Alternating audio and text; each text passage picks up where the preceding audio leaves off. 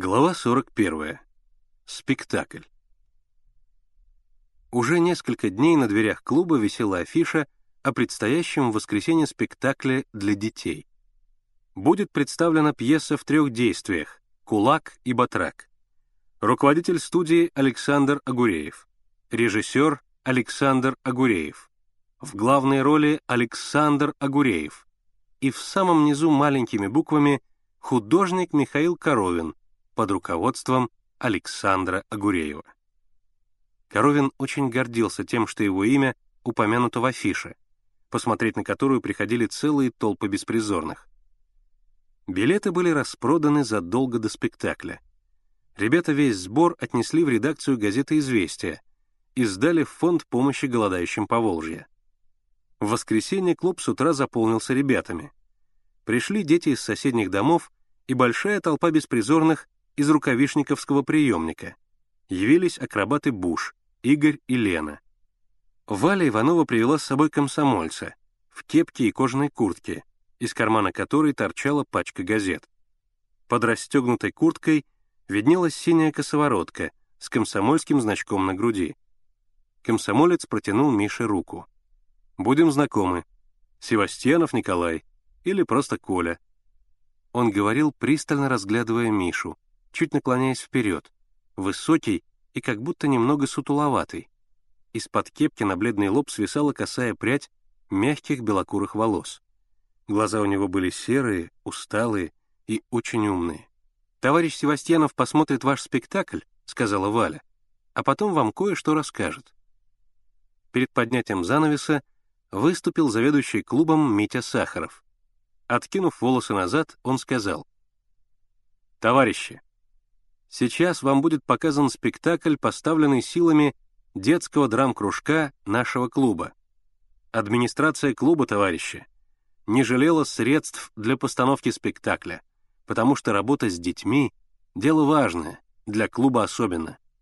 Администрация надеется, что ее расходы будут полностью возмещены. А теперь, товарищи, попросим. Он захлопал в ладоши, и весь зал ответил грохотом рукоплесканий. Спектакль прошел с большим успехом.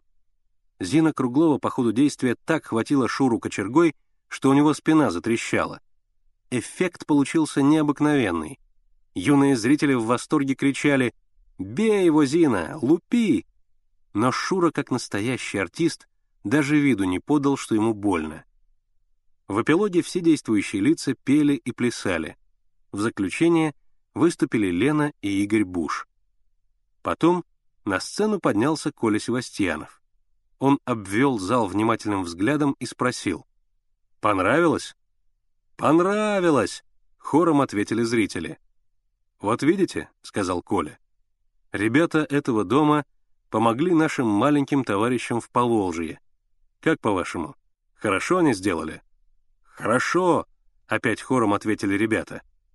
«Так», — продолжал Коля, — «теперь я задам вам один вопрос». Он замолчал. Все ждали вопроса.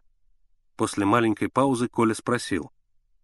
«Знаете вы, кто такие юные пионеры?»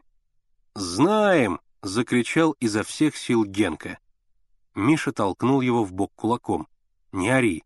Ты знаешь, а другие не знают». «Знаем!» — кричали одни, «Не знаем!» — кричали другие. Все старались перекричать друг друга, и в нескольких местах уже началась потасовка.